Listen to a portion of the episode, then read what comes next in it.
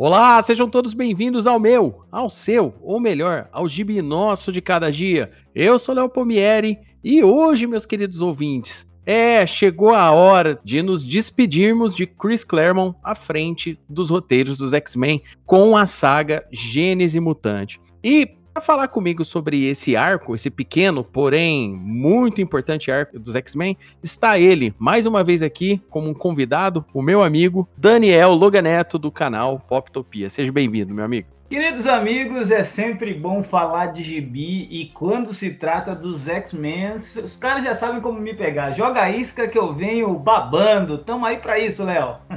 é isso aí, é isso aí. Pô, Daniel, então, cara, essa é aquela famosa, aquele arco, né, de histórias dos X-Men, né, que quando a gente relembra, é, a gente tem, tem tristeza e alegria ao mesmo tempo. Ah, quando a gente fala em alegria, por que alegria? Porque essa, esse arco em específico, é, na verdade, a número um desse arco, né, porque é um arco em três partes, a número um desse arco foi a revista mais vendida da era moderna, né? Ela tem 8 milhões 8,2 milhões de cópias vendidas no mundo inteiro, né? Nenhum quadrinho sequer chegou tão perto, né? Em segundo lugar, né? Para os haters aí, é o Hobby Life de Coex Force número 1, um, é. né? Com 2 milhões e pouco, entendeu? pra galera aí que, que tem um pouquinho de ódio do Hobby Life, mas é aquela coisa, a gente já falou que a questão nem sempre era só qualidade, era sabe, bem o que a galera queria ler, né? O que a galera queria ver. E aqui, a gente tem a dupla, né, que fez isso chegar. A gente tem Chris Claremont, que foi roteirista dos X-Men durante 16 anos, e o desenhista sensação do momento na Marvel, né, que é o Jim Lee. É, o Jim Lee já estava já fazendo um, já tava fazendo um período, ele já estava na Uncanny X-Men, né, fazendo o, o, seu trabalho depois de um tempo. É, ele desenhou os X-Men durante a, um, um, antes de começar a saga Atos de Vingança, ele já estava no título do Uncanny X-Men. Ele desenhou a, o programa de extermínio, ele desenhou a saga da Elemuir, né? Tudo isso no título da Uncanny X-Men. E aí chegou a hora do pessoal falar assim, que, que o nosso o editor da época falou: não, mais um título de X-Men pra galera aí. E, cara, isso daí trouxe pra gente aí Gênese Mutante que tem esse nome, a gente vai comentar por que, que ela tem esse nome, né? A Panini republicou recentemente também Gênese Mutante e uh, ah, para quem tem Gênese Mutante em casa, vai, vai ver lá mais quatro histórias, né? Então, um total de sete histórias no encadernado. Mas na verdade, a Gênese Mutantes é só o primeiro arco de três histórias, né? Que é feita com as duas equipes juntas. Tanto a equipe dourada e a equipe azul. É depois dessa história que começa, que é separado as duas equipes, tá? Pro querido ouvinte que tá acompanhando a saga, a saga dos X-Men que a gente tá fazendo aqui, arco tal, separado, para saber a hora certa de ler, é exatamente após Uncanny X-Men 280, que é a última que o Chris Claremont escreveu, tá? A galera não sabe, mas a última Uncanny X-Men foi a 280 e a X Factor 70, também tem que se ler essa revista, né? Que aí, no caso, tá, é, tá escrito, se não me engano, a X Factor ainda é a Louise Simonson que escreveu. Aí você já pula para X-Men 1, 2 e 3, que é o novo título, né? O pessoal chama de X-Men versão 2 por quê? Porque a primeira revista dos X-Men, lá dos anos 60, chamava X-Men. Ela só se tornou o nome Uncanny, Uncanny X-Men a partir da número 94, se não me engano. Qualquer ouvinte aí, qualquer coisa, pode me corrigir se eu tiver errado. Então vamos lá, Daniel primeiro lugar, como eu disse, eu acho eu, é uma história que eu, que eu fico muito alegre por ela ser uma revista dos mutantes, estava vendendo muito bem, que estourou a boca de, do balão de,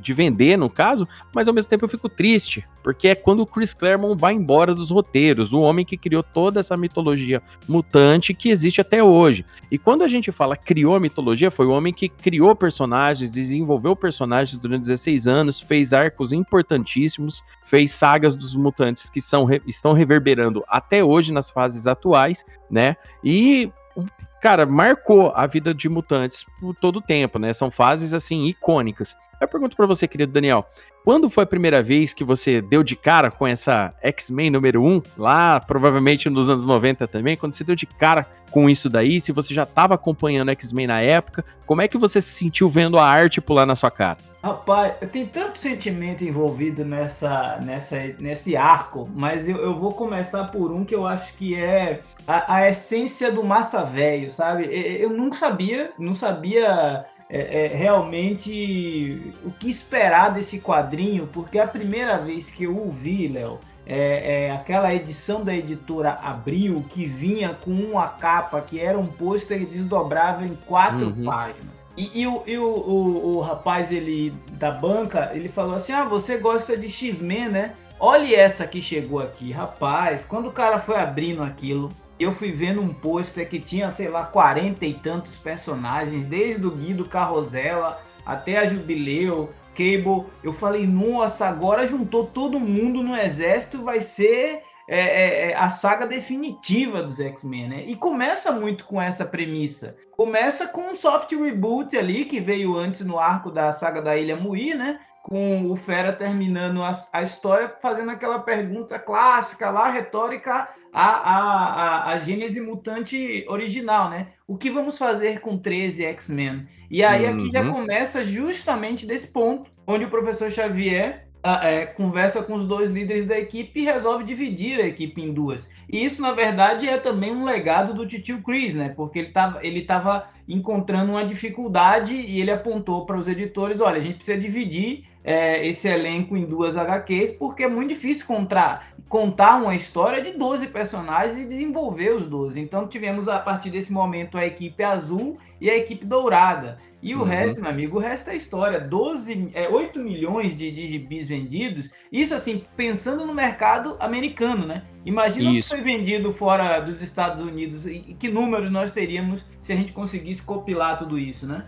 Ó, bem lembrado por você, né? O, e também, vale lembrar também, né, pessoal, é que naquele período, né, o mercado nacional de quadrinhos era uma parada diferente do mercado americano. Essa revista saiu em 1991 nos Estados Unidos. Aqui no Brasil ela chegou em 95, tá? Então ela chegou, ela chegou muito tempo depois, né? Aqui a gente deu de cara com, com essa arte do Jim Lee. A gente, obviamente, ali para 93, 94 já começou a aparecer as primeiras histórias do Jim Lee pra gente. A, e naquele tempo tempo, a revista Wizard ainda não estava, se bem me lembro, não estava vindo em português ainda. Ela tinha, a revista estava em inglês e tal, né? Só quem tinha manha de ler inglês e um pouco de dinheiro para comprar, porque ela é um pouquinho mais cara. Depois com o tempo a gente começou a acompanhar melhor e se informar melhor sobre Jim Lee, sobre os desenhistas tal e tudo mais. Quando chegou essa revista, né, esse detalhe do pôster, né, que, que é um famoso atrativo dos anos 90, né, não era só a revista ter a arte pulando na tua cara, era também ter o pôster, era ter capa metalizada, pesada, capa diferente, a, a, a Homem-Aranha do McFarlane, né, que, é, que, que, a revista é só dele, né, tinha roteiro e, e, e, desenhos também, veio com capa diferente aqui pra gente, tudo isso daí chegou meio que junto nesse período aí de 1995, né, e no outro ano chegou, foi, foi as revistas da Image, só que a gente ainda não era 100% né? Como a globalização não é como hoje, então a gente não era 100% atualizado de todas as tendências. A gente, nós éramos, na verdade, só o público-alvo que gostava de ler revistas explosivas, né? Do jeito que era. E como a gente já lia muito X-Men, né? Como diz o, o, o, Daniel, porque a gente só foi em falar X-Men depois do desenho, tá? Porque depois, antigamente era X-Men para todo lado, a gente só falava X-Men. E aí, só depois é, da gente acompanhar mais, ter essa noção de como funcionava esse mercado americano, que a gente passou a analisar melhor as coisas, que a gente entendeu que muitas das compras do mercado americano era por especulação das comic shops, né? Que, que depois formou a famosa bolha né, editorial que teve lá nos Estados Unidos tal, que ferrou, né, o pessoal achava que essa revista valeria milhões a número um dela, né, por, por causa do marco. E, e, tipo, faz muito sentido, por quê? Porque a Action Comics 1 valia muito, é, é, a Detective Comics é do, do, do, Batman, que eu não lembro qual que é o número, também valia demais, e, e aquela coisa. Só que isso era numa outra época americana, um outro período, e a tiragem era muito mais limitada. Aí não, aqui a gente tá falando de uma tiragem de 8 milhões milhões para mais entendeu? E não é difícil de encontrar essas revistas, né? No eBay você encontra a número um bem cuidada, nos Estados Unidos até você consegue encontrar já em não então preços tão absurdos, né? Você acaba comprando aí, se você tiver um, uma graninha para desembolsar, você encontra essa número um. Essa número um da Abril, eu acho que a grande maioria da galera que é colecionador acaba tendo em casa, eu tenho em casa, o Daniel provavelmente tem essa original aí, todo mundo tem, mas é uma revista que impactou demais pra gente, tá? O desenho do Jim Lee, ali o, o Jim Lee parou de trabalhar baseado só nos roteiros e os roteiros passaram a ter que ser trabalhados dentro da revista. Inclusive, esse é o grande motivo do Chris Claremont, depois de 16 anos, né, sendo o pai do título, né, de todos aqueles mutantes, de toda aquela mitologia, ter jogado a toalha, né, o, o editorial pressionando, falando, ó, oh, não, cara, peraí, você não tá entendendo que quem tá vendendo agora não é teu roteiro. O que tá vendendo é a história desse cara aqui. Você tem a, o desenho desse cidadão. Então agora o cara vai te jogar o desenho e você se vira. Ou seja, você chegar pro cara que escreveu Fênix Negra, Dias de um Futuro Esquecido, né? É, programa de extermínio, um monte de, de saga importante. Deus ama, homem mata e o cara ouvir isso depois de ter se matado, isso mostra um pouco também como é que era o editorial, né? O, o valor que, que, os artistas tinham, né? Por isso que existia muita briga, né? Do, dos artistas. Não é só desenhista que se ferrava, roteirista se ferrava grandão também. E aí, essa revista, depois, todo esse impacto que ela deu, né? Eu trouxe essa gênese mutante, ela começa com um detalhe muito importante. Ela traz de volta o Magneto para o status quo de vilão dos X-Men pra galera que tá acompanhando o Gibi Nosso de Cada Dia aqui já faz um tempo que é, todas as sagas, as sagas, a gente gosta de contextualizar o que, que aconteceu de uma saga e outra. Depois da saga da Ilha Muir, né, a famosa frase, o que, que vamos fazer com tantos mutantes, né, tantos X-Men aqui dentro dessa casa, o Xavier, ele precisava pensar, ele precisava entender o que estava acontecendo.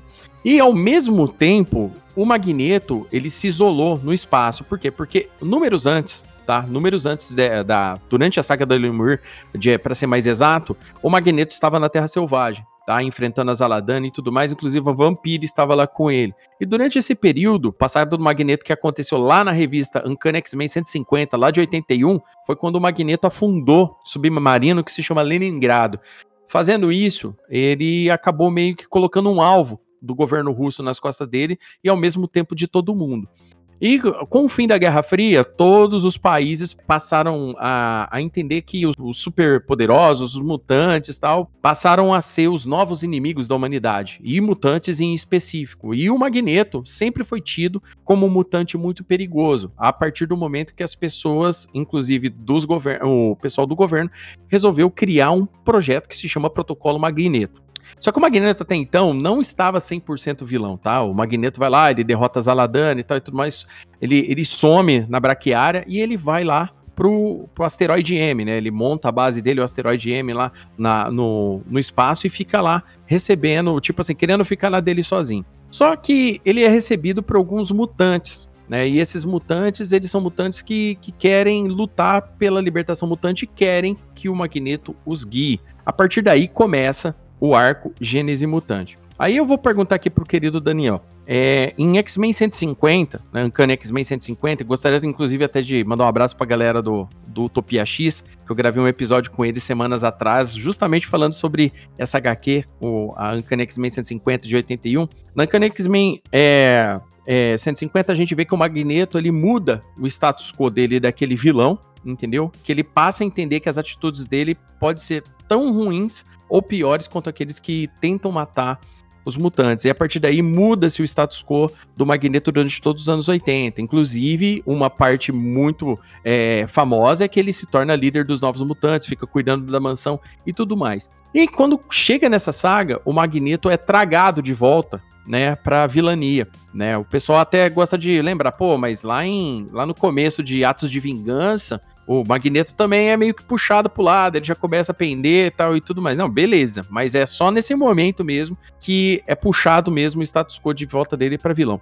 Eu queria saber com você, o que, que você achou dessa mudança, tá? Se você achou ela justa pela criação, né, de, de ter sido o Magneto, se você entende que talvez um outro mutante, um outro inimigo, ou quem sabe o governo, que no meu ponto de vista seria um inimigo um pouco mais é, justo de ser feito com os roteiros do Claremont durante todo esse período pro Magneto. Aí eu queria saber com você, Daniel, o que, que você acha disso, meu querido? Léo, eu vou voltar à, à teoria do soft reboot e, e, e, é, e é, é baseado nessa ideia de que era um recomeço para a franquia X um recomeço muito mais aproximado do colorido dos desenhos uhum. e, e, e, com o intuito de, de abocanhar esse público que estava chegando agora com uma cronologia menos complexa, com uma a era Image já batendo na porta de, de, de a arte ser mais importante do que o roteiro.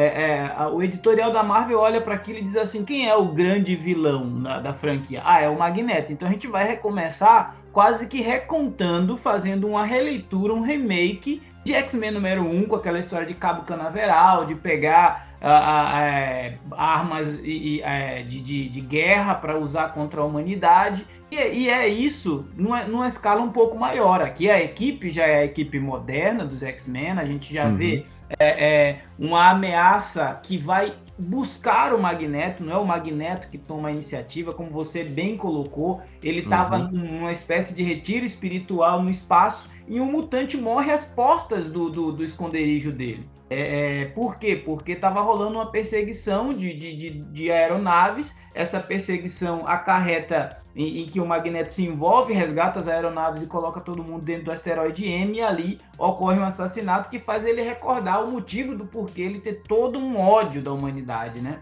E assim, por mais que é, é, aí a gente sinta o dedo do, do Claremont com Tipo, olha, eu não vou perder é, é, a construção de um personagem tão, tão grande a, a serviço de uma história mais rasa que, que foque só em boas splash pages. Não, ele tá trazendo de volta um Magneto que a gente já tinha visto, em outros momentos. E esse Magneto, cara, é, atualmente, a gente encontra ele em X-Men Red, lá que tá saindo nos Estados Unidos agora. Tem uma frase em um, em um dos quadros, eu acho que é no número 2 da, da minissérie, porque para quem não sabe, X-Men, esse relançamento de X-Men chegou aqui no Brasil pela Abril com o, o formato de minissérie, né, Léo? Ele não, não, não, foi encaixado dentro da formatinha dos X-Men, que já estava lá no número 80 e tantos. Então, uhum. para ganhar o devido destaque, a Abril lança isso em um formato de minissérie em três edições e, e fala que o resto das histórias continuaria na sua nova revista mensal, que seria a Fabulosos X-Men. E aí, a partir de então, a gente teria uma revista é, em formato americano e uma revista em formatinho para a franquia Mutante, que depois expandiria por muito, muitas outras. Wolverine, uhum. Fator X, Super Aventuras Marvel acabou virando também. É, é, mas enfim, voltando ao arco, a gente vê um Magneto que é, tem os seus problemas com a humanidade. Aqui ainda passa ao largo o tema da, da, da questão do nazismo, dele ter sido é, aprisioneiro em um campo de, de concentração mas a gente já lembra e ao mesmo tempo é, é, é, é, vem à tona algo que ele cometeu no passado, que é ter afundado o navio, ele, um, um, submarino, ele vai atrás do submarino e aí o Wolverine questiona ele, pô, você veio resgatar o submarino para dar um enterro decente às suas vítimas? Ele fala, não, eu vim procurar arma para uh, me defender em legítima defesa, da mesma forma como eu afundei esse navio anteriormente. Então, assim, é, é, reforçado em diversos momentos que é o Magneto vilão que está ali naquele, naquela, uhum. naquela cena, naquela sequência, naquele momento. E o Magneto vilão não por escolha própria, o Magneto vilão porque de uma hora para outra apareceram acólitos na porta dele e os caras diziam: Ó, oh, viemos nos juntar à sua causa e você era o nosso líder. E o cara não teve como dizer não. No meio dessa turma tinha um canalha e não há hum. outra palavra para isso, que é o Fabian Cortez. Vamos falar dele um pouquinho mais para frente, né, Léo? Uhum. É isso aí, não, bem lembrado por você, né? O, o, o status quo para voltar, obviamente, é aquela coisa, né? Por mais que a gente entenda, lendo ali, a gente percebe que vários. O, o Claremont, ele era muito esperto, né? O Claremont, ele tinha, ele tinha uma visão é, não só social das coisas, mas ele tinha uma, uma, uma forma peculiar de fazer críticas da, do, dentro da escrita dele. Né? Eu não, e às vezes o próprio editor deixava passar porque ele não, não tinha pego, entendeu? Mas os leitores pegavam. Né? E a gente percebe que dentro da, da própria revista você percebe um, um amargor em colocar o, o, o, Magneto voltar, né? A, a, dúvida do Magneto é mais genuína do que a certeza dele de, de se tornar novamente aquela pessoa que vai defender a, a mutandade, né? E, e, tipo assim, ele é bem claro na cabeça dele que ele sempre vai defender os mutantes, mas defender com violência novamente, porque a, na, na Uncanny X-Men 150 lá no passado, é, o, o, ponto de virada dele é que ele ataca a Kitty Pryde e vê a menina com muito medo dele, né? O olhar da Kitty para ele, né? E faz ele meio que se olhar num espelho, né? Ele, ele, ele se vê no campo de concentração olhando para o rosto da menina, né? Ele se vê é, é, como um monstro opressor nesse momento, né? E isso daí faz com que é, mude todo esse status quo dele. Quando a gente está lendo Gênese Mutante, né, que, que esse primeiro motivo de existir a situação é a chegada desses acólitos no, no asteroide M e, a, e, um, um, e o tiro que, a, que uma das mutantes toma pelas costas e tudo mais, é, faz o Magneto realmente se lembrar disso daí, mas você percebe, é, não sei, não sei se você também teve essa impressão, eu vejo muito mais certeza nele né, de, de, eu vejo muito mais dúvida do que convicção nesse período. É óbvio que depois, durante os anos 80, a hora que o Claremont sai do título, vai o Fabio, o Fabio Nicieza tal e tudo mais, é, desculpa, o Scott Lodbell vai pro título e tal, aí isso, aí os caras já param meio de, de encanar muito com o que o Claremont escreveu nesse sentido. O Magneto aparece metendo terror, pronto, acabou. Ah, os caras tá ameaçando. Já não tem tanto, não tem tanta dúvida, não tem tanta aquela parada de ficar dando muita intenção porque o, o Xavier fala, ele já não liga mais, sabe? Você percebe isso, que já tem uma mudança da, do quesito. Não, o, o Magneto vai ser vilão, pronto, acabou. Não importa se ele cuidou de criança nos anos 80, agora não. Agora ele vai. Se ele precisar jogar um, um mísseis nucleares num, num, país, ele vai jogar, pronto, acabou. E eu, e eu senti falta de convicção nisso no, no, título. Por isso que muitas vezes a galera fala, né? Pô, o, o a Genese Mutante é o que termina, né? E, e, o roteiro meio ele fica dúbio nesse sentido, né? Eu gosto bastante da história, eu acho ela legal, mas eu concordo plenamente com, com, com o pessoal e eu também tenho essa visão de que é, ali talvez um outro vilão encaixaria melhor.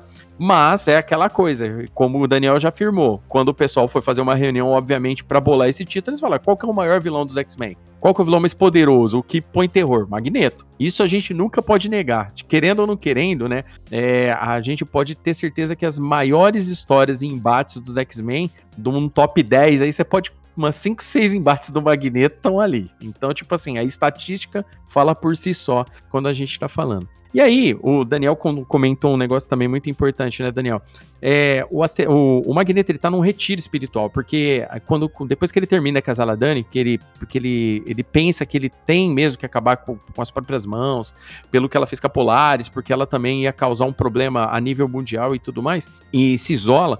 A partir desse do momento que ele passa a receber esses acólitos lá na, na, na base dele, é, o, o governo mundial tá lá pensando, pô, mas o que, que esse cara quer? Entendeu? A gente mandou uma nave russa lá atrás da, daquele pessoal que era fugitivo tal, e tudo mais. Ele apareceu do nada, devolveu os soldados russos na Terra. Vale lembrar que os russos são tem mais ódio dele nesse período, justamente pelo que aconteceu com o Leningrado. E o Nick Fury tá lá, gente. É, falando, olha, eu tive com ele, porque quem leu o Uncanny X-Men até aquele momento sabe que o Nick Fury tava nesse período da Terra Selvagem lá na Terra Selvagem. Então ele tá ligado, ó, gente, vocês têm certeza que vocês vão provocar o cara? Vocês têm certeza mesmo que vocês querem ativar o protocolo Magneto? Vocês estão com, encanados com ele e tudo mais. E a, a, mesma coisa, e o Nick Fury vai e pede ajuda pros X-Men, né? Então é como diz o, o Daniel falou, os X-Men acabam indo atrás do Magneto para questionar ele, ó, oh, o que que tá acontecendo? O que que tá pegando? Só que ao mesmo tempo, esses acólitos, é, depois de serem meio que é, ficarem sob a tutela do Magneto, resolvem agir em nome dele, mas às vezes sem comunicar ele, né? Os caras começam a tomar decisão.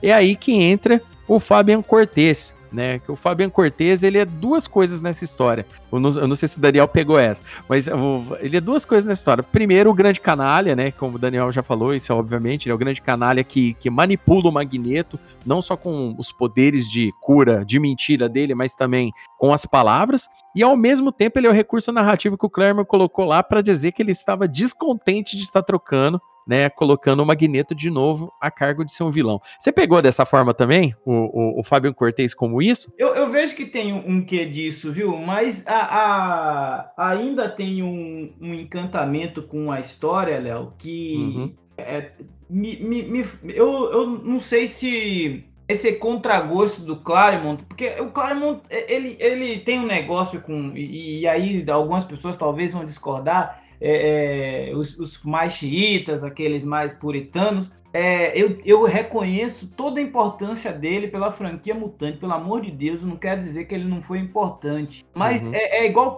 X-Men para mim é igual clube de futebol, não tem dono, sabe? E, e, algumas pessoas. Ah, não. Tempo depois não tem mais. Realmente não tem. Tá pra... Então tem algumas pessoas que, ó, oh, mas é, foi o Claremont que fez isso, é imexível. Ah, foi o Claremont que estabeleceu que o Wolverine é, é, é, é um cara meio solitário e que fumava charuto e que bebia uísque, que não poderia jamais se tornar um homem sofisticado, líder de uma escola e que se preocupa com crianças. Não, Não, isso tem 30 anos, e em 30 anos eu mudei pra cacete. Então, uhum. por que, uhum. que o meu personagem não pode mudar e acompanhar também. Então, é, é, é, só que assim, ele, ele tinha esse, né, essa resistência e criou esse personagem para de títere, né, para dizer, ó, é a manipulação dentro da manipulação. Uhum. Mas ao mesmo tempo, mesmo de má vontade, talvez, o cara conseguiu plantar sementes que ele nem sabia no que ia germinar. A gente tem um, um, um trio aqui, Léo, e aí eu vou fazer alguns paralelos com o X-Men de hoje, Fica à é, vontade. Para despertar o interesse na galera e dar uma olhada na fase do Jonathan Hickman em Krakoa. Tem um, um, uma, uma parte desse arco que é dedicada a, a, discutir a relação do professor Xavier com o Magneto e a Moira.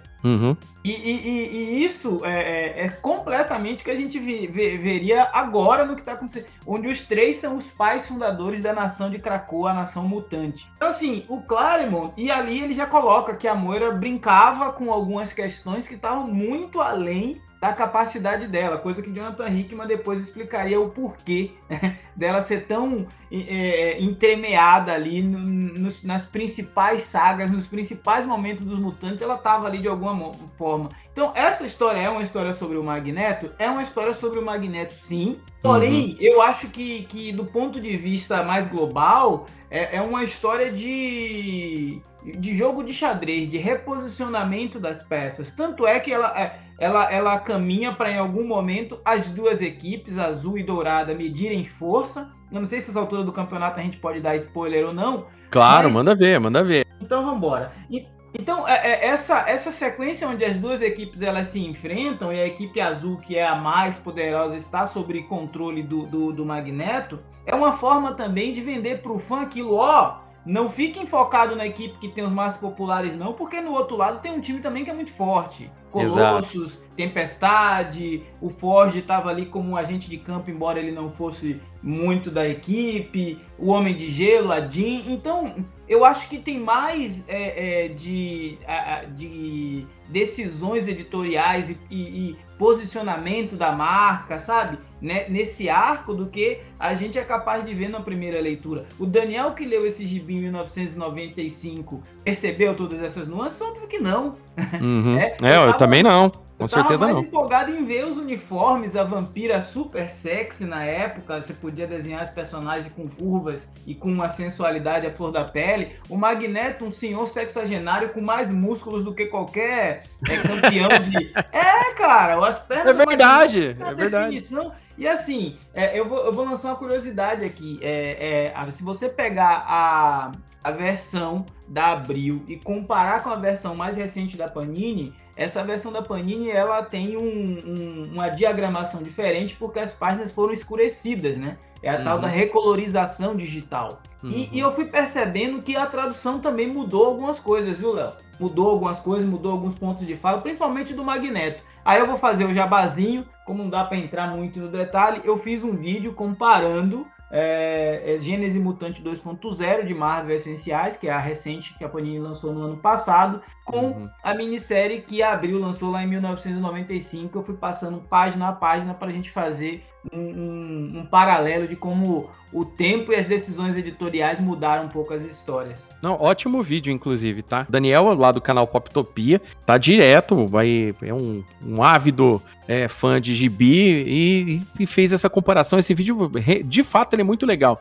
Tem muita gente na internet que, que prefere a colorização antiga, tem a galera mais nova que não, não teve acesso à antiga, que gosta da nova. E, tipo assim, eu acho que é nesse ponto é bem questão de gosto mesmo. Mas o vídeo do Daniel, galera, depois vocês puderem procurar lá, só digitar lá Gênese Mutante, Poptopia, que tá lá o reviewzinho supimpa dessa, dessa, dessa revista.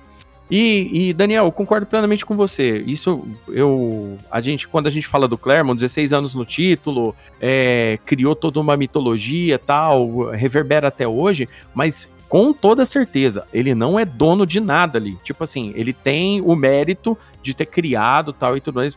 Isso daí a gente não tira dele.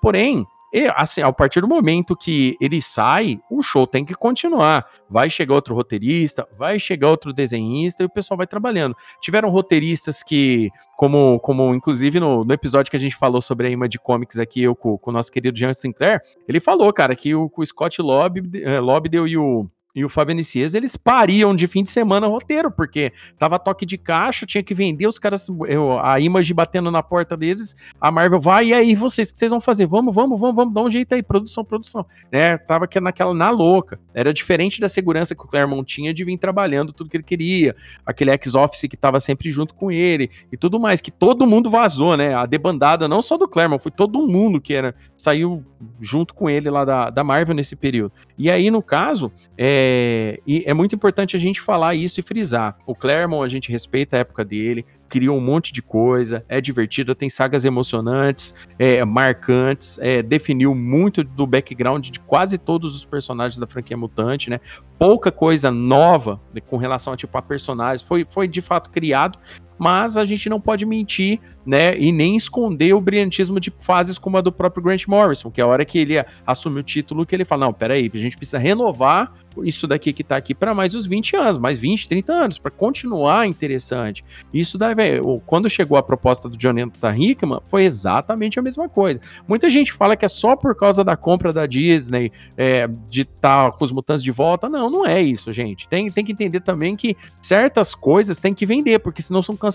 E hoje não vende-se milhões, vende-se milhares. E esses milhares definem se o título é cancelado ou não, porque hoje os caras não pensam muito. Então, tipo, na hora de reescrever, de recriar e tudo mais, o pessoal eles têm que reinventar algumas coisas, criar novas situações, né? E é muito importante que a Gênese Mutante, por mais que seja aí o, o canto do cisne, né? O, a, do, do nosso do nosso Claremont aí no, no, no, título, ele é ele reverbera lá na fase do Jonathan Hickman de forma assim impressionante, né? É uma, uma parada que a gente para para pensar e fala, nossa, verdade, o cara resgatou itens aqui que já estavam meio que esquecidos né? Porque nos anos 90 o pessoal trocou o roteiro pela porradaria, né? Eu adoro isso, mas, cara, quando a gente vai falar em desenvolvimento de personagem, não é de fato a mesma coisa do que acontecia depois. E isso daí, Daniel, é muito importante quando a gente para pra pensar, né? Do motivo do arco se chamar Gênese Mutante. Muita gente acha que é Gênese Mutante porque começou um novo título. Porque, e na verdade não é isso. Isso daqui vai em raízes muito antes, né? Do, do, do da segunda Gênese dos X-Men, né? Na verdade, verdade, existe uma, uma história dos X-Men onde que eles encontram o mutante alfa, né? E o mutante alfa reduz a idade do Magneto a um bebê, né? O, o Magneto fica durante um bom tempo dos quadrinhos dos mutantes aí, daquele período é, nebuloso dos X-Men. Ele é um bebê e ele fica aos cuidados da Moira. Durante esse período, a Moira tenta alterar geneticamente né, o, o, o magneto, né, tentar alterar geneticamente para, porque ela considera que mentalmente que isso faz parte do magneto, dentro do cerne do magneto, um problema genético de dele ser assim, dele não ser um mutante como o próprio Xavier, por exemplo. E essa alteração genética, né, é depois de um tempo, né, é descoberta, essa manipulação é descoberta pelo Magneto durante o, o, início dessa saga, né, que o pessoal faz essa descoberta e tudo mais. Por quê? Porque a Moira percebe isso, que ela tinha achado que isso nunca ia acontecer, que depois, enquanto o Magneto estava só cuidando dos mutantes, estava tudo bem, mas ela percebe que a partir do momento que o Magneto volta para esse status de um líder mutante revolucionário, ela percebe que alguma coisa não tá e revela essa verdade. E o Magneto, assim que fica sabendo disso, tem essa, essa DR, não só com ela, mas com o Xavier também, né? E ele fica muito pistola por essa tentativa de manipulação. Essa tentativa de manipulação deixa ele muito mais nervoso e dá, no caso, o start para ele de fato perceber que nem com alguns mutantes que ele considerava amigos dele, né? Com mutantes que ele daria a vida para defender, para salvar, ele poderia é, no caso, tipo, é, se sacrificar por esse tipo de coisa. E aí ele passa a entender que só os acólitos que compram a ideia dele, só os mutantes que estão do lado dele, são os mutantes que ele vai passar a salvar, né? Ele já não vai mais ficar tão em, é, pensando nisso. Isso é uma parada que a gente, quando para pra pensar, né, que a, a, essa, essa tentativa de manipulação da Moira, que depois, né, o Eric Scarlatti, lá antes da saga da primeira Fênix, ele que, que dá os poderes de volta para o Magneto, o, o Magneto com 70 anos aí é fortão pra caramba, por quê? Porque os poderes dele, é, o, corpo dele volta como se ele fosse jovem, tá? Às vezes ele tem cabelo branco, mas é, é, é legal esse tipo de coisa, né? O, o Xavier continuou com a idade mais avançada, ele continua normal. Agora o Magneto nos quadrinhos, ele é rejuvenescido em quase 30 anos, se não me engano, quando ele se torna adulto novamente, né? Tanto é que quando ele aparece pela primeira vez, o, o Xavier lá, no, lá nas histórias antigas dos X-Men ainda fala: Nossa, você tá rejuvenescido, você tá diferente e tal. E foi o Eric Scarlatti que fez isso com o Magneto voltar. Só que até então o Magneto nem tinha um, sabe? A parada foi meio que, que, que, que, morreu essa história da Moira, ninguém ficou sabendo, e só aqui nessa saga que, que retorna a essa manipulação genética que a Moira tentou fazer.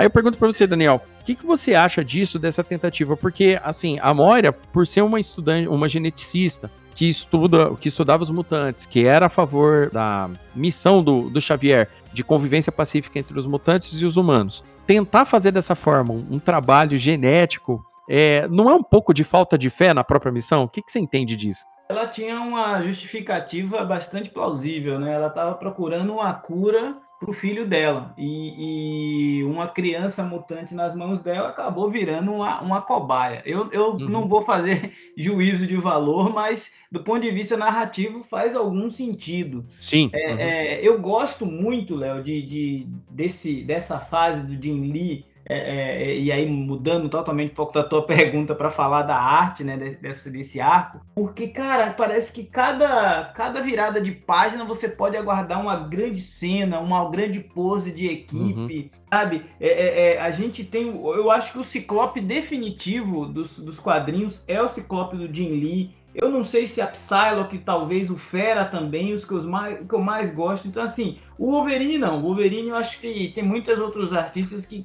e, que capturaram melhor a essência do personagem. Uhum. Mas até o professor Xavier e o Magneto do Jim Lee tem uma, uma postura, uma, uma apresentação visual muito interessante e muito moderna, né? Mesmo hoje, 30 e tantos uhum. anos depois, o quadrinho se mostra extremamente atraente. Meu filho mais jovem começou a ver, folhear as páginas aqui do lado e, e ficou encantado. Então é, é, um quadrinho que atrai pela, pela arte, com certeza, até as gerações mais atuais. Eu queria também, Léo, fazer um, um, uma menção a, ao fato aqui de que esse arco ele traz um, um, um gancho para o próximo que seria a apresentação do ômega vermelho, né? Então Sim. a gente percebe que, que tem, tem tinha coisa ali que talvez o Claremont queria continuar explorando ou que foi orientado já a começar a inserir e lá na frente foi desenvolvido por outros, outros escritores. Aliás, essa saga ela vai conectar diretamente com, com, a vindoura é, Canção do Carrasco, na sequência uhum. a gente uhum. tem Atrações Fatais, depois isso vai desembocar praticamente lá em Massacre, é quase que um,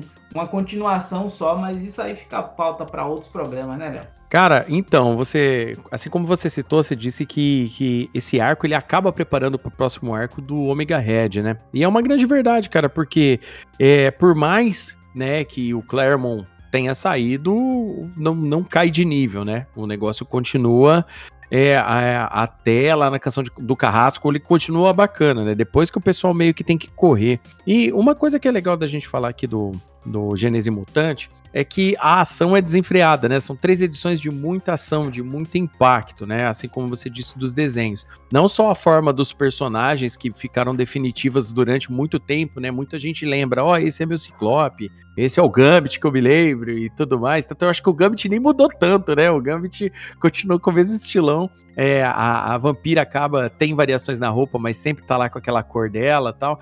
O, e, tipo assim, o, o impacto visual de, dessa HQ é um negócio muito absurdo, né? Desde a apresentação da HQ até a história. Como a gente comentou sobre esses detalhes da história relacionado à Moira tal e tudo mais, os mutantes, a partir do momento que os acólitos do Magneto começam a fazer é, arruaça em nome do Magneto, né? Vão lá em Genosha atacar Genosha, depois que Genosha, entre aspas, estava pacificada depois do programa de extermínio, né? E a hora que os mutantes chegam lá para impedir eles, aquela coisa toda. Uma coisa que é bem legal a gente notar é que por mais que o, o, o HQ traga todo esse embate, né, no final das contas, né, é, parece que sempre tem um lugar onde que não tem volta, né? Todos os limites dessa HQ para preparar que vem para frente são, são ultrapassados, né? Muito, muitos questionamentos são feitos e depois prepara para várias coisas que vão acontecer durante o restante da cronologia dos X-Men até hoje.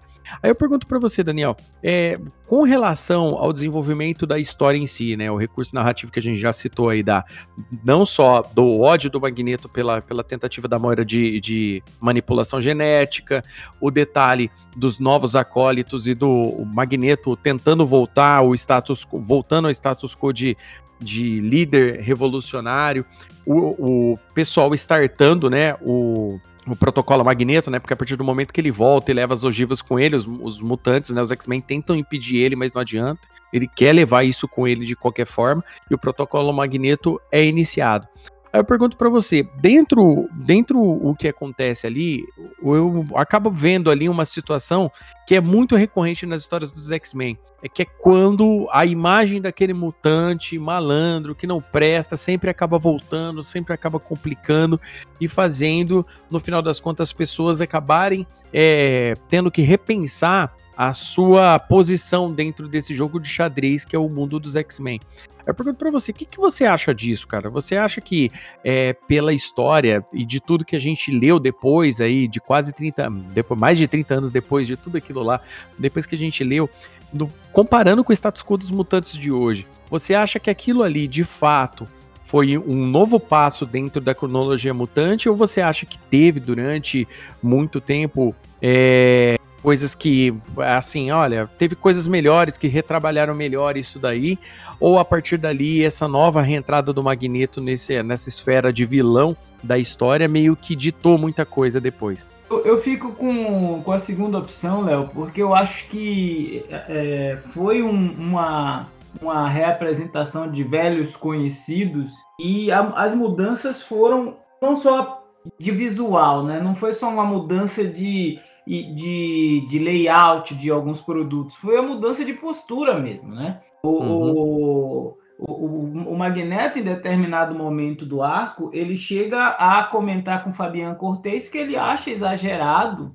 o, o comportamento dos X-Men para com ele, porque até outro, outros dias, por um curto período de tempo, as palavras do próprio Eric, ele esteve aliado à equipe. Então a gente está falando de, de alguém que, como, vamos lá, sei lá, no, no, no nosso plano de existencial há, há, seis meses, um ano, estavam trabalhando juntos e de uma hora para outra o cara virou o seu inimigo feroz novamente, como se tivesse acontecido, é, como se não tivesse acontecido, né? E aí, uhum. é, é, os próprios personagens também do lado dos X-Men, eles questionam isso. Então, é, é, é me, me, me parece que por mu em, em muitos momentos existe essa inquietação dos dois lados, né? Poxa, por que a gente está de novo se colocando nesta posição? E aí o, o próprio o, a resposta está na própria história, que não é só é, X-Men contra Magneto mais uma vez. A, a, a, as circunstâncias de, de eventos que estão fora do controle das, dos dois, das duas é, frentes protagonistas, colocam eles em, em, em, lados opostos, a ponto de que no arco anterior os X-Men eram vítimas de Genosha, né? Eles tinham sido capturados, o Wolverine, a Vampira, o Ciclope, eles estavam lá como mutantes que iam ser transformados em, em, em mutantes escravizados e, e agora eles voltam para proteger Genosha de um ataque do Magneto e dos uhum. acólitos, né? E, e, na verdade o, o ataque acontece sem a, a, a, consciência, sem que o Magneto saiba que ele está acontecendo, mas quando ele fica sabendo, ele vai lá e intervém. É, de uhum. forma que as duas equipes, os acólitos e X-Men, já provocaram um certo estrago em Genosha. E aí já entra um outro, uma outra camada na, na, na história, que é como a mídia repercute isso. A gente vê alguns governantes, primeiro-ministro, é, o representante da Rússia, o Nick Fury representando os Estados Unidos, é, é lidando com as consequências de, ó, oh, a União Soviética não vai aceitar esse desaforo. Ei, mas a China acha que, que, que o Magneto tá certo, a gente devia dar boas-vindas para ele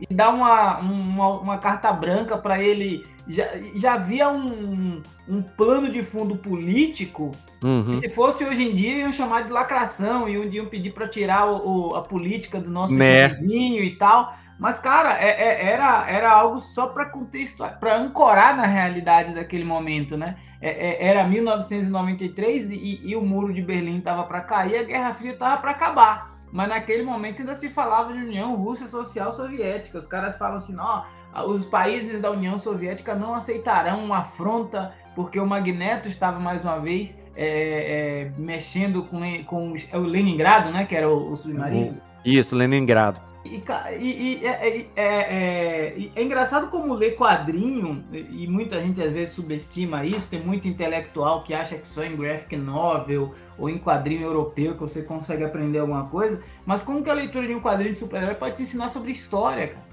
Olha, olha sobre o que a gente tá falando, né?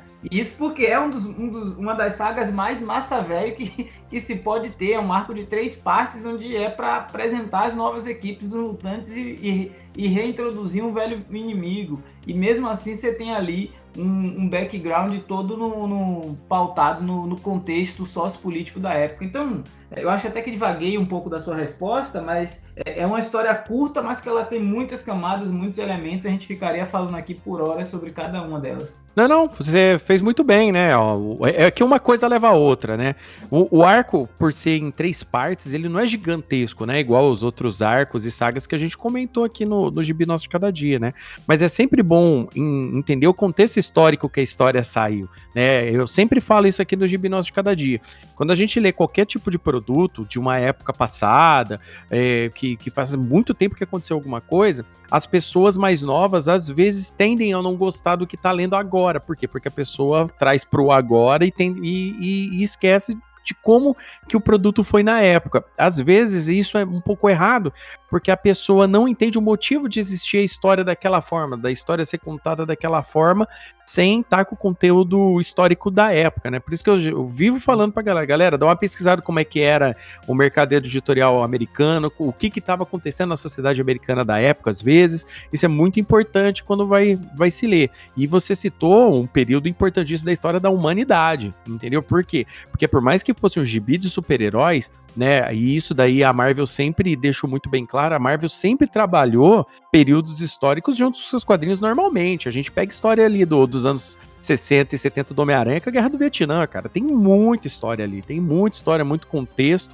né, dentro disso daí. A própria criação de, de outros personagens como Homem de Ferro, tal, na, lá nos anos 60 também tem muito a ver com isso. Então, todos esses contextos históricos estavam refletidos. Por que se criar super soldados, por exemplo? É guerra, é contexto histórico, tudo isso tá lá dentro. O Arma X, né, que o último episódio aqui de Nossa Cada Dia foi referente ao Arma X, o projeto Arma X era um projeto de pra guerra, entendeu? É, e isso não é só porque é quadrinho, entendeu? Isso daí que às vezes as pessoas se confundem. Ah, tudo bem, eu também adoro ler um gibizinho só porradaria pela porradaria pra sair um pouco da realidade.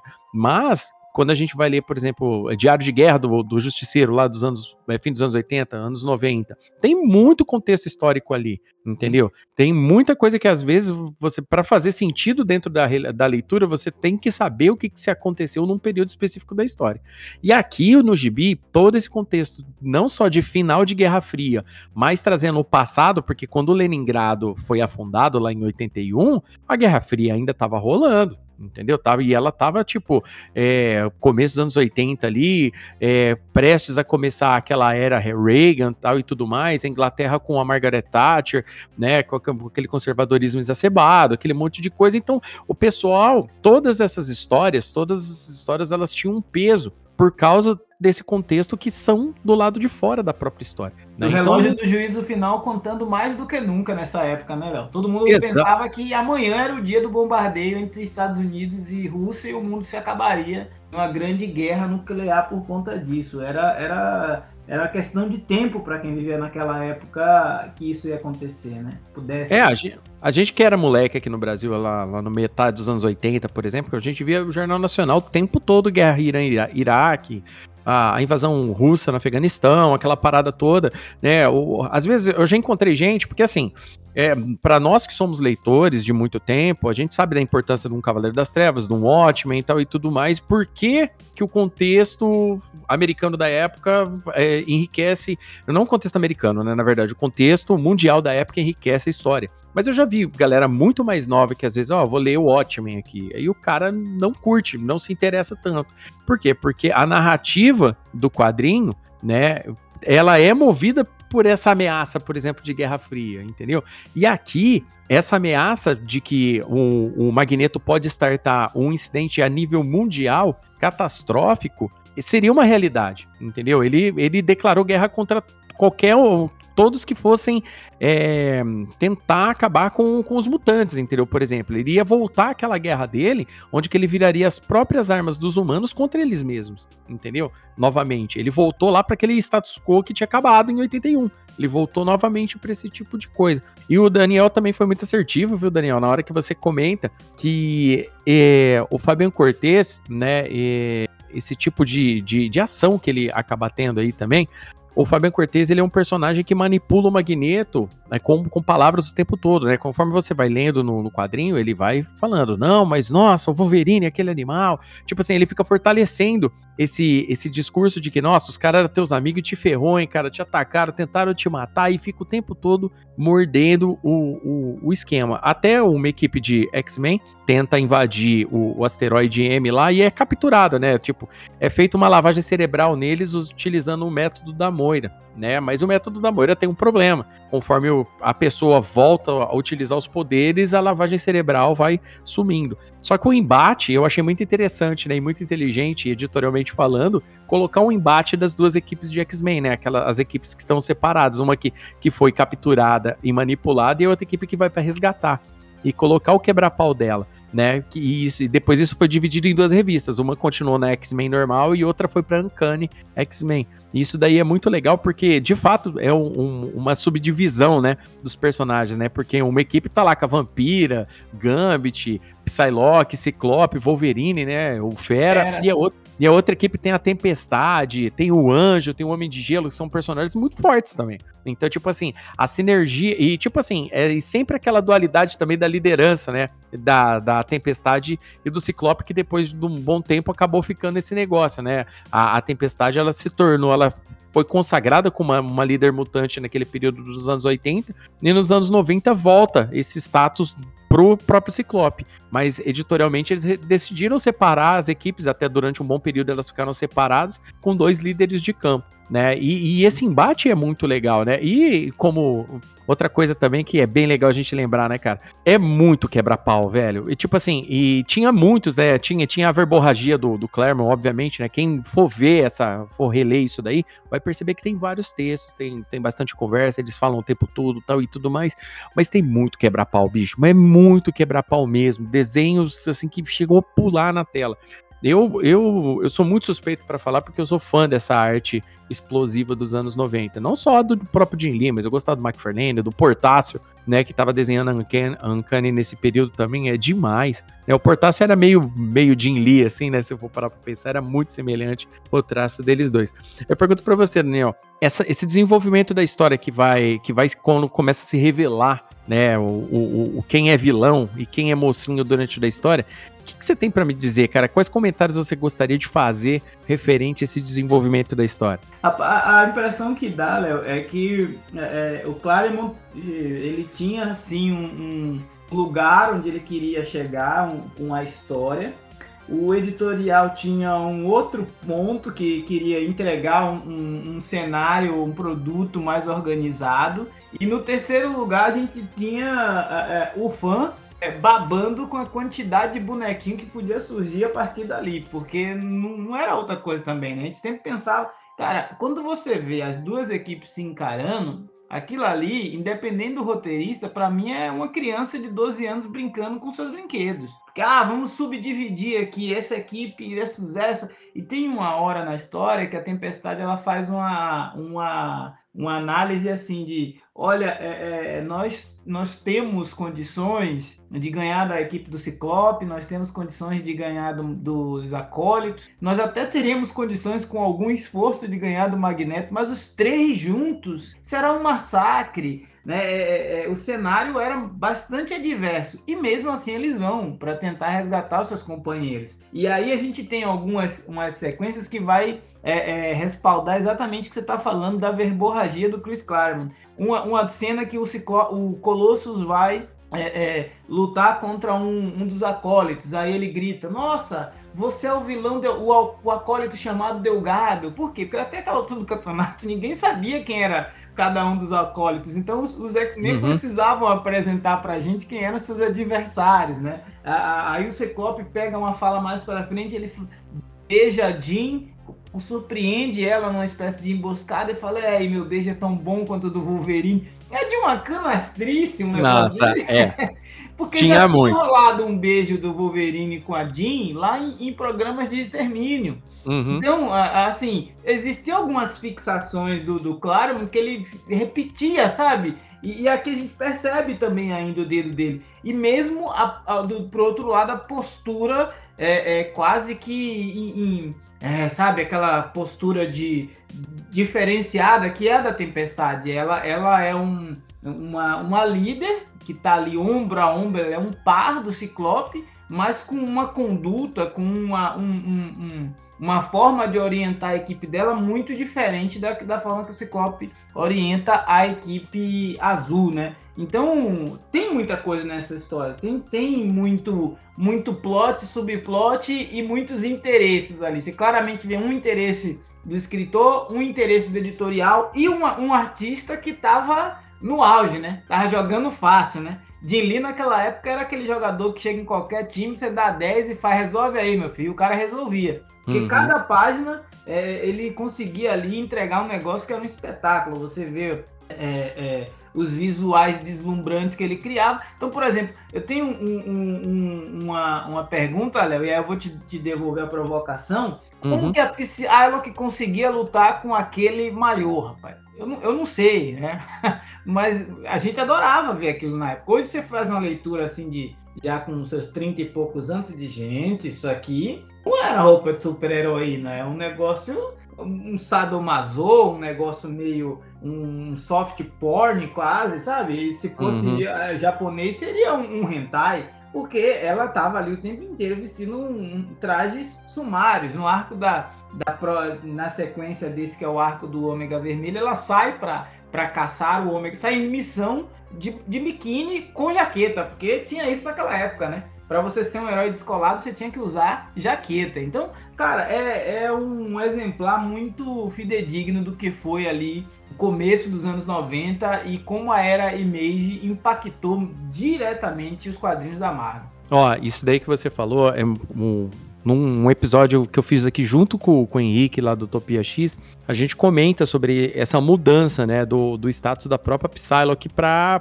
esse formato. E, cara, claro, e foi justamente na época de Inli, né, porque é, ela tava, ela tava no, no status antigo, né, tava naquela fase, é, os mutantes sofrem aquele ataque na base deles na que os carniceiros atacam eles, né, lá na, na Austrália tal, e tudo, e a Psylocke faz todo mundo passar pelo portal do destino. Quando ela passa, né, ela vai parar lá dentro da base do tentáculo, sofre lavagem cerebral e tem essa transferência de, de mente dela, né, pro corpo uhum. da Aquanon, né, que é, que é, a, que é a, a ninja japonesa lá do tentáculo, que ficou durante muito tempo sendo hospedeira da, da, da alma tal. Depois de muito, muito tempo, separou-se, né? Hoje, tem muita gente hoje que lê, que volta a ler, tá voltando ler, por exemplo, o X-Men agora, e tá por fora dessa mudança. O pessoal vê lá, pô, peraí, mas a Psylocke não é a ninja? Aí ele vai vai ler lá o, o, a outra equipe e a ninja tá lá. Então, pô, mas cadê os poderes, né? Então o pessoal fica meio, fica meio boiando do que, que aconteceu com, com a Psylocke, né? E é, o, é um retrato da época como um todo, né? E uma coisa aqui que eu falo aqui, eu já cansei de falar, é a época que anos 90, a gente pode até falar, pô, me diverti pra caramba, foi legal pra caramba tal, mas depois de adulto, né? Igual o Daniel falou, hoje a gente é pai, hoje a gente já passou, a gente já ganha a nossa vida trabalhando, entende? Hoje certas coisas já não, além de não chamar tanta atenção, a gente entende que foi um exagero total da época. E esses quadrinhos, eles eram direcionados pro público que tava com hormônio à flor da, à flor da pele, entendeu? Qualquer é cara, por exemplo, né, ele, ele não era um público direcionado já para aquele adulto pai de família, por exemplo, né?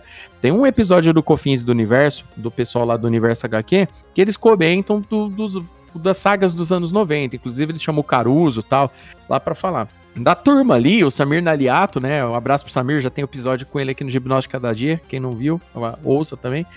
E o Samir, ele, ele é mais aficionado em ter curtido aquela época, porque provavelmente ele era o mais novo dos caras naquela época. O Sidney uhum. Guzman, por exemplo, abraço pro Sidão também. O Sidney Guzman já era muito mais velho que os caras, ele já tava na base dos 30 quando começou a chegar isso daí. Então, para ele, já era excesso. Então, do jeito que ele batia o olho, ele falou: não, peraí, pô, a moça tá semi-nua, tal e tudo mais.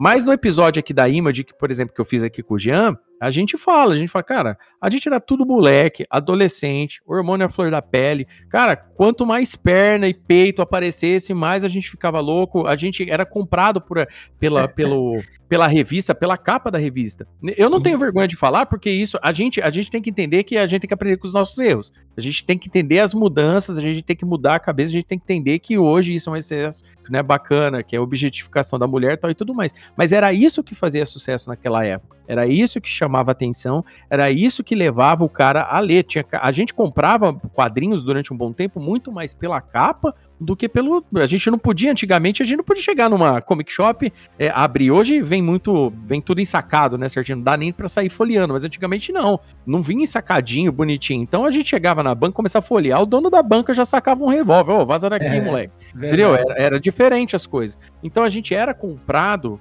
muito pela imagem que vinha na capa, né? E a Psylocke é um símbolo desse, dos anos 90 desse excesso, né? É, você perguntou com relação a, a, a artes marciais. A, é, eu falo assim, a, a uniforme, ela não tá usando um uniforme de ninja. Eu já cansei de falar isso para todo mundo. Eu falei, gente, é, o conceito de ninja que a gente tem, que a gente cresceu assistindo nos anos 80, já é um conceito errado de shinobi, porque nenhum shinobi se vestia com aquela, aquela roupa toda preta ou a roupa branca, né? Até ninja de roupa branca eles arrumavam nos anos 80 nos filmes de ninja, né? O ninja, na verdade, ele era um vendedor que estava disfarçado, um dono de uma casa de banho, uma gueixa, uma pessoa totalmente disfarçada para pegar informações e se precisasse assassinar alguém à noite, na calada da noite, eles iam estar tá todos pintados, sei lá, disfarçado com planta, alguma coisa assim, sabe? É, eu até indico pra galera, pra estar tá indo pesquisar, como era que o modus operandi dos shinobis em si, entendeu? Uhum. Os shinobis, inclusive, eles eram considerados como, como demônios, tanto é que eles usavam aquelas máscaras de Hania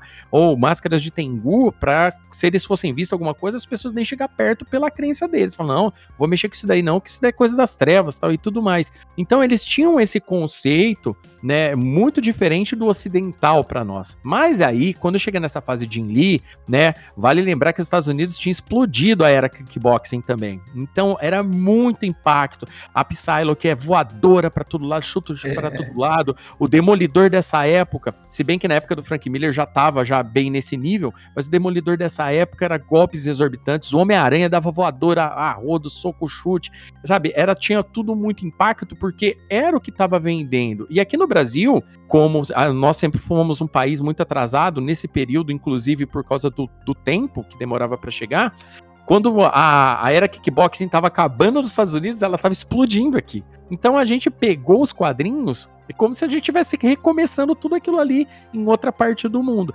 Então, isso chamava muita atenção. Então, tipo assim, a roupa dela ali era só um chamariz para dar aquele impacto. Ó, oh, por exemplo, o Ciclope todo musculoso, Magneto todo musculoso, o próprio Fera, velho, bufado, né? O, o, os detalhes da mão do Colosso, o Colosso é gigantesco, o Colosso. Parece que ele uh, dobrou de tamanho. A, a, Tempestade, a Tempestade sempre foi uma personagem muito bonita, muito bem desenhada tal, mas a Tempestade ela tá mais viçosa, né? Tá aquele, o, o Bishop, por exemplo, o cara é um homão, grandão pra caramba, entendeu? Então todos os personagens, até o Professor Xavier, entendeu? Todos os personagens são chamativos, são bonitos, você vê, sabe? O impacto visual não é só da cena, a, explosão, a explosão. Os personagens são bonitos, te chamam a atenção, tem impacto em você. E isso daí era, uma, era a forma de vender, assim, da época, do comum.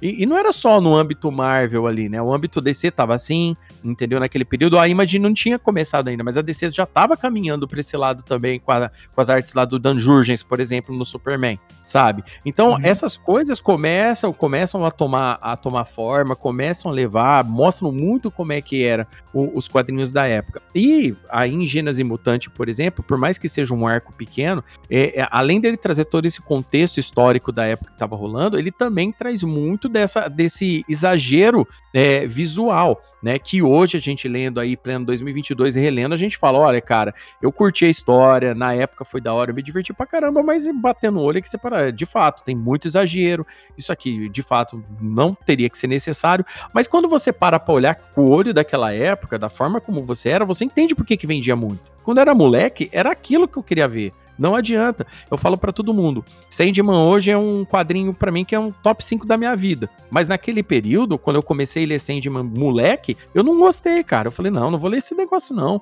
Entendeu? Eu não vou ler esse negócio não. É muito parado para mim. Fui ler só depois. Não precisa ir muito longe não, Léo. Quando quando saiu Sandman pela Conrad aqui, eu tive a oportunidade uhum. de pegar os dois primeiros volumes, eu li e digo, é, cara, ah, que gibi estranho, pra gente esquisita, uhum. não quero isso não.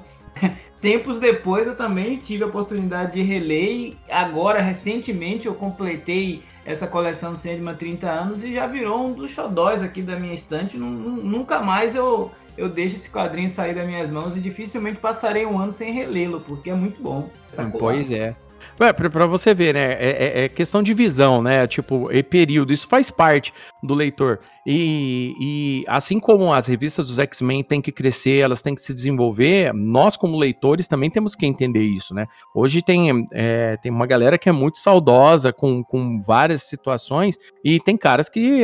Caras e, ou, ou caras, mulheres, tanto faz, tem gente também que ainda é muito exagerada. Ah, nossa, acabaram com o meu herói de infância. Ah, que isso tá. Cara, o pessoal tem que entender que os quadrinhos têm que se adaptar para continuar sendo uma, uma mídia viva vivent. Sabe? Hum. O pessoal que, que pensa que um gibi vai morrer por causa de uma mudança de status quo de personagem, é, isso não vai acontecer. Olha o que aconteceu com o Magneto justamente num período onde que, que o impacto era necessário, que podia dar errado de qualquer... Podia estar totalmente errado isso, e a revista ser cancelada, ela se tornou a revista mais vendida de todos os tempos entendeu? Da era moderna. E uma, agora voltando um pouco aí pro, pro quadrinho em si, pro desenvolvimento final, nesse confronto final, conforme o, as equipes foram foram, foram quebrando o pau e o protocolo Magneto foi acionado, né? Que o pessoal fez o ataque né, com, contra o Magneto, a gente percebe que no final das contas, né, o, o Magneto estava lutando, estava lutando pelos mutantes e no final das contas é traído por um mutante, né?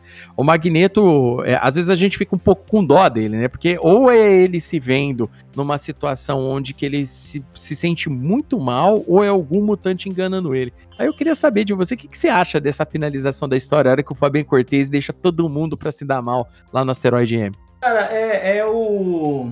Como que fala? Eu, eu tô tentando encontrar, não é protocolo, porque o protocolo já foi Magneto, mas a, a síndrome de Judas, né? Síndrome uhum. de Judas. Eu acho que todo grande líder, ele tá sujeito em algum momento a ser traído e ser abandonado pelos seus é, acólitos, discípulos, seguidores, chame como quiser. E aqui, como em vários outros momentos no, nos quadrinhos, o, o, o, escritor, o narrador, o produtor de conteúdo, ele olha para as grandes referências da literatura e diz: não, aqui cabe uma traição.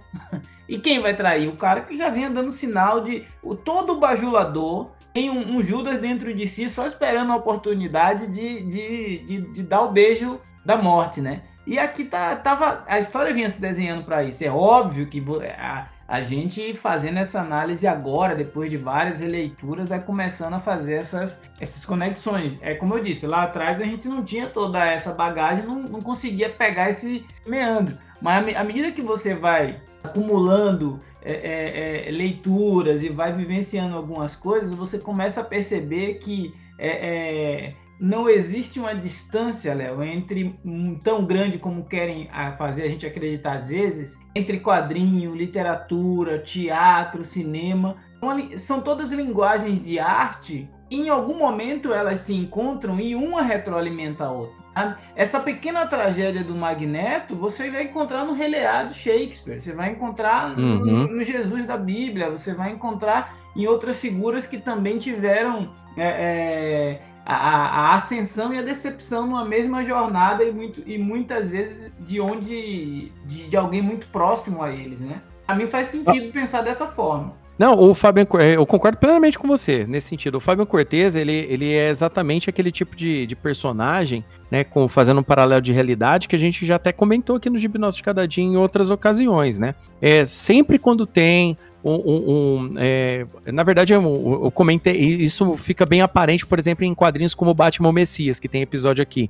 Sempre tem aquela pessoa que compra a ideologia de alguém, compra a revolução de alguém, mas essa própria pessoa tem uma agenda pessoal por fora disso. Ela não tá preocupada com a luta de classe, a luta ideológica, não. Ela tá lá preocupada em quais ganhos ela vai ter com isso, em quais vantagens ela vai ter com isso né? E no final das contas, a hora que essa pessoa é, percebe que, que toda aquela toda aquela movimentação da minoria que ela achou que ela fosse tirar vantagem daquilo lá, tava virando contra ela, né? Que tava apontando que aquela pessoa tava com algum tipo de mentira, com algum tipo de manipulação, ela se revela um traidor, entendeu? Isso acontece em Batman Messias e isso acontece na realidade, né? Uma coisa que eu canso de falar para todo mundo.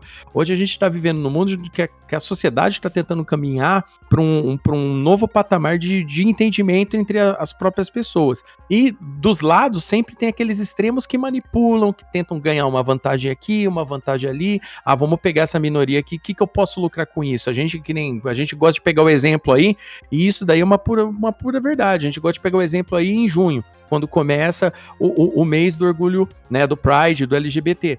E o pessoal, as empresas, elas usam isso para lucrar absurdamente. E quando acaba julho, um junho, acabou. Ninguém esquece, fala né? mais. Não, esquece. E é a mesma coisa, cara. É, tipo assim, eu sei que, eu, que aí eu fui, eu, eu troquei de um personagem para grandes corporações, né? Que a gente sabe que grande corporação é isso mesmo. Uhum. Mas é só pra galera entender como é que é, que é feita, né? Que existem personagens que, em paralelo de realidade, que gostam de pegar e manipular as minorias para ganhar algum tipo de vantagem própria. E o Fabian Cortez é essa figura aí dentro da história, né? A hora que ele percebeu que o Magneto é, é, tava pendendo pro lado de, de, de, como a gente pode dizer, né?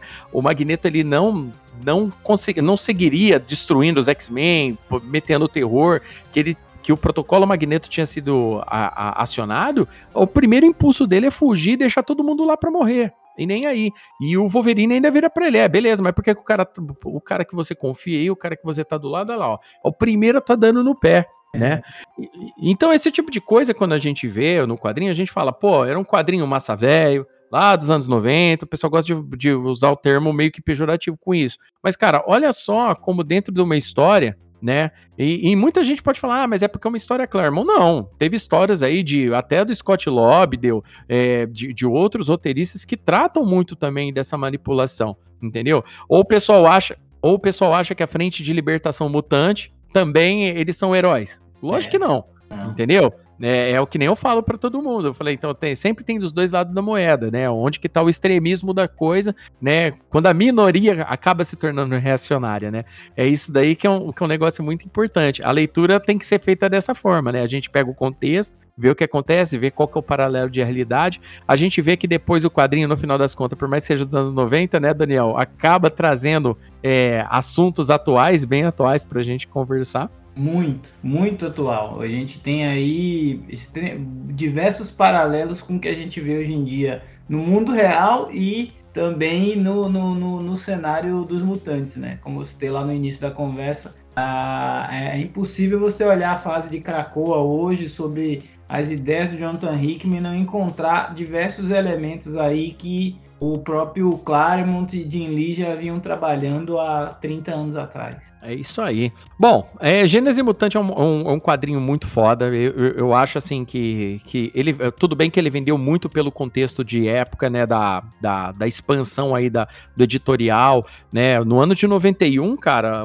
as top 10 revistas vendidas do ano, nove das, dessas 10 revistas do ano eram da equipe da equipe que, que depois se tornou a Image, né? Cada um deles lá tava com uma dessas, uma ou do, dois, duas ou três títulos dessas daí, né? É, para quem não sabe, todo mundo me pergunta, né? Quem que era a décima revista que não fazia parte nenhuma da equipe da, do, dos X-Men? Era a revista do Robin, galera. Só para você saber lá do, do nosso querido Tom Grumet desenhando, entendeu? É. Eu É, e que é muito bom aí, é, pra, recomendo pra galera conhecer a, a, a, revista do Robin daquele período, que era muito boa mesmo. Robin Tim Drake, melhor Robin de todos os tempos aí. Farpando aí a galera que briga comigo por causa do Asa Noturna.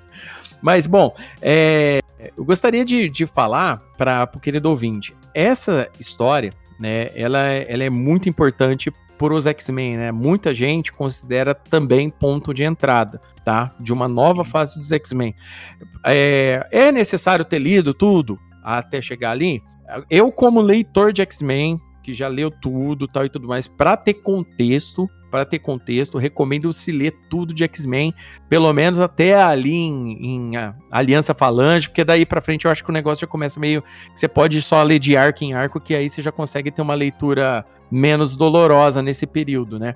Agora, se o cara falar para mim, quero conhecer X-Men, quero começar com uma revista. Eu sempre indico também, dentre as revistas de entrada, a Gênese Mutante. Por quê? Porque por mais que ela seja uma revista que, que começa já com os mutantes ali e tal e tudo mais, esse período, esse prim primeiro período dessas sete primeiras histórias, estabelece muita coisa nessa revista X-Men. E a Uncanny X-Men, que tá rolando ao mesmo tempo em paralelo com isso, que é com a equipe da Tempestade, que é uma, são histórias muito boas, tá, tá, in, acaba inserindo o bispo, acaba colocando lá a, a treta entre o, o filho do, do Sebastian do, Shaw, né?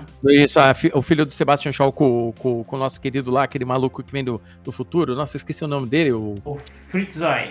Isso, o Fritz Roy e tal e tudo mais. Então, esse tipo de coisa é muito legal nessa época. Então, tipo, é um, é um reinício de fato para os mutantes, sabe? É um reinício de fato. Então, são revistas legais pra galera que gosta mais de ação, tipo, não quer, olha, cara, eu, eu, queria ver uma parada mais dinâmica, porque os quadrinhos nesse período passaram a se tornar mais dinâmicos, não só pela arte, mas diagramação diferente, aquele tipo de coisa. Eu recomendo muito que também se leia Gênese Mutante aí, caso você queira começar no mundo dos X-Men também. Então eu vou querer agradecer aí nosso querido Daniel, mais um episódio aqui comigo. Daniel já veio aqui participar do episódio que a gente fez aqui sobre a animação vindoura dos X-Men, o que a gente tá querendo. Já veio aqui pra gente falar de Reino da Manhã, que é top 5 episódio aqui no de Cada Dia. A galera gosta muito do episódio, né? Reino da Manhã é foda pra caramba. Muito tá bom? bom? Então eu quero agradecer mais uma vez por você ter vindo aqui, meu querido. Se você quiser deixar um jabazinho aí da alegria pra galera conhecer você, fica à vontade. É.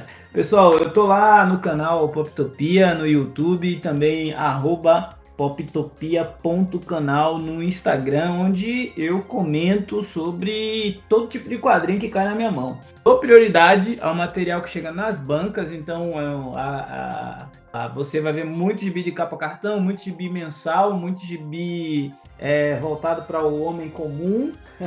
e também você vai ver eventualmente uma live ou outra com os parceiros do canal e também muita visita às bancas que eu faço aí com a regularidade de uma, duas vezes por mês para mostrar o que está chegando, inclusive é, normal, da semana que vem tem chegou nas bancas lá no canal. Apareçam, falar de gibi é sempre muito bom, falar de gibi com milhares de amigos e colecionadores é melhor ainda. Léo, sempre que precisar, chama estamos à disposição, porque a pauta aqui é sempre muito boa, o papo é sempre muito gostoso.